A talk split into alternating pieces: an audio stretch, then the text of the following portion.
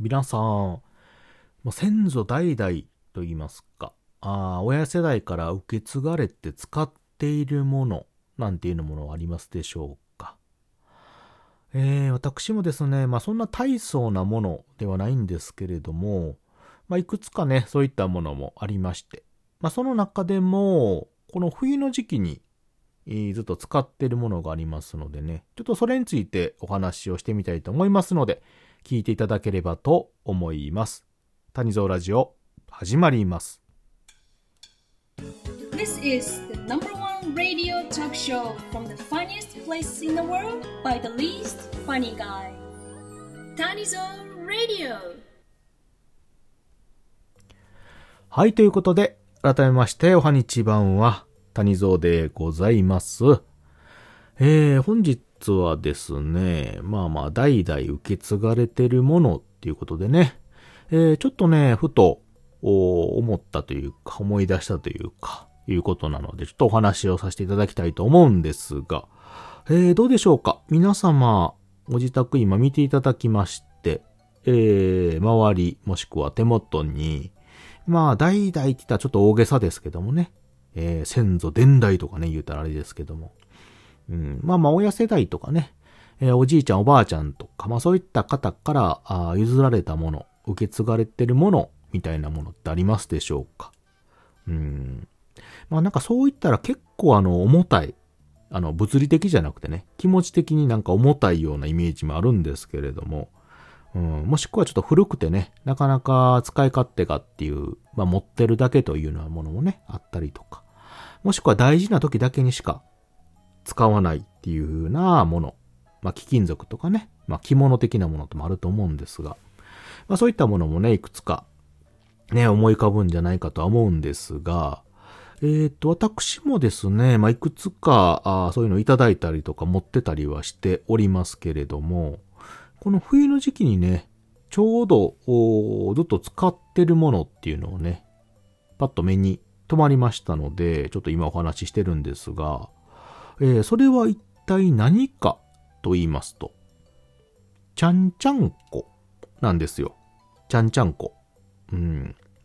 あのー、まあ、ちゃんちゃんこって言ってもね、いろんなものがあるんですけれども、まあ、あの、一般的にあの、昔から庶民で使われている、防寒具としてのちゃんちゃんこですね。あの、袖の長い。うん。で、あのー、上からね、ガッと羽織るタイプのものですよね。えー、中にはちょっとお祝い事できるようなね、あの、半袖ちゃんちゃんこ的なものもあるんですけれども、ちょっとそういったものじゃなくて、完全に実用性に富んだタイプのものでございます。まあ、飾りっ気もなくてですね、まあ、シンプルな青い青地にね、えー、ちょっと分厚いなんか中身に、えー、綿かな系のものが入ってる、非常にあったかくて使い勝手のいいものなんですが、これですね、あの、私がもう物心ついてしばらくして、えー、ですね、まあ、学生時代か、義務教育のあたりだと思うんですが、その頃に譲られたものでございます。うん、で、えー、うちの親父から譲られたんですが、えー、うちの祖父も使ってたものですね。うん。なので、うちの祖父から、あうちの親父に受け継がれて、で、親父から私にという形で届いたものでございまして。ほんなら、そんだけ代々使ってるんであれば、どんなボロボロなものやと。どんなボロボロのちゃんちゃんこやってね、思うと思うんですが、あの、これがね、不思議で、特にあの、修理とかしてないんですけど、全然ほつれとかね、破れとか、ああいうのもなくて、で、中のなんかおそらく綿系のものやと思うんですが、それがあの、しぼんだっていう感じもなくて、うん、結構長くね、使ってると、あの、なんか抜けてきたりね、あの薄、薄っぺらくなってきたりするものなんですけども、そういった感じのこともなくて、本当にね、丈夫で長く使えるんですよ。うん。すごいね、素晴らしい商品なんですけども、これね、ずっとね、あの、使わしてもらってるんですけど、なんていうのかな、この布団代わりにね、使ったりとか、あの、お風呂上がりからあれは寝る前とかにね、よく羽織って使うんですけど、やっぱりね、その、汚れとか、そういうのは気使ってるのでないんですけども、やっぱり長く使ってると、おそれなりにどうしてもね、その匂い的なものとか汗的なものがやっぱ染みついてくるということで、えー、通常ね、こういうのっていうのは、まあ、洗濯したりとか、うんぬんとかでね、えー、汚れを落として、えー、長く使ったりするってもんなんですけど、ただ、このシリーズね、ちゃんちゃんことかってなかなかね、その、まあ、今のやつはちょっとわかんないんですけども、昔のタイプのっていうとすぐにね、洗えないタイプのものが多くて、洗ったダメみたいな感じに、ね、なってまして。えー、じゃあどうするかというと、基本的にあの布団と一緒で、天日干しみたいな感じにしたりとか、あはたまたあの、なんていうのかな、パブリーズ的なものかな。ああいうのでなんとかこう、抑えるというかね、雑菌を倒すみたいな感じのことをしてたんですよね。でもまあそればっかりやったらさすがにちょっと衛生的に問題あるということで、えー、どうするかってやっぱプロに任せるということで、クリーニングなんかにね出すんですけども、これがね、あの、特注なんかわかんないんですけど、めちゃくちゃ高いんですよ。これね、何千円かね、取られるんで、あのさすがにですね、こう、なんか汚れたりしたら仕方ないんですけど、毎年はちょっと出せないので、まあちょっとあの気になったりね、ダメになったら、あダメっぽくなりそうになったら出すっていう形はしてるんですよ。うん。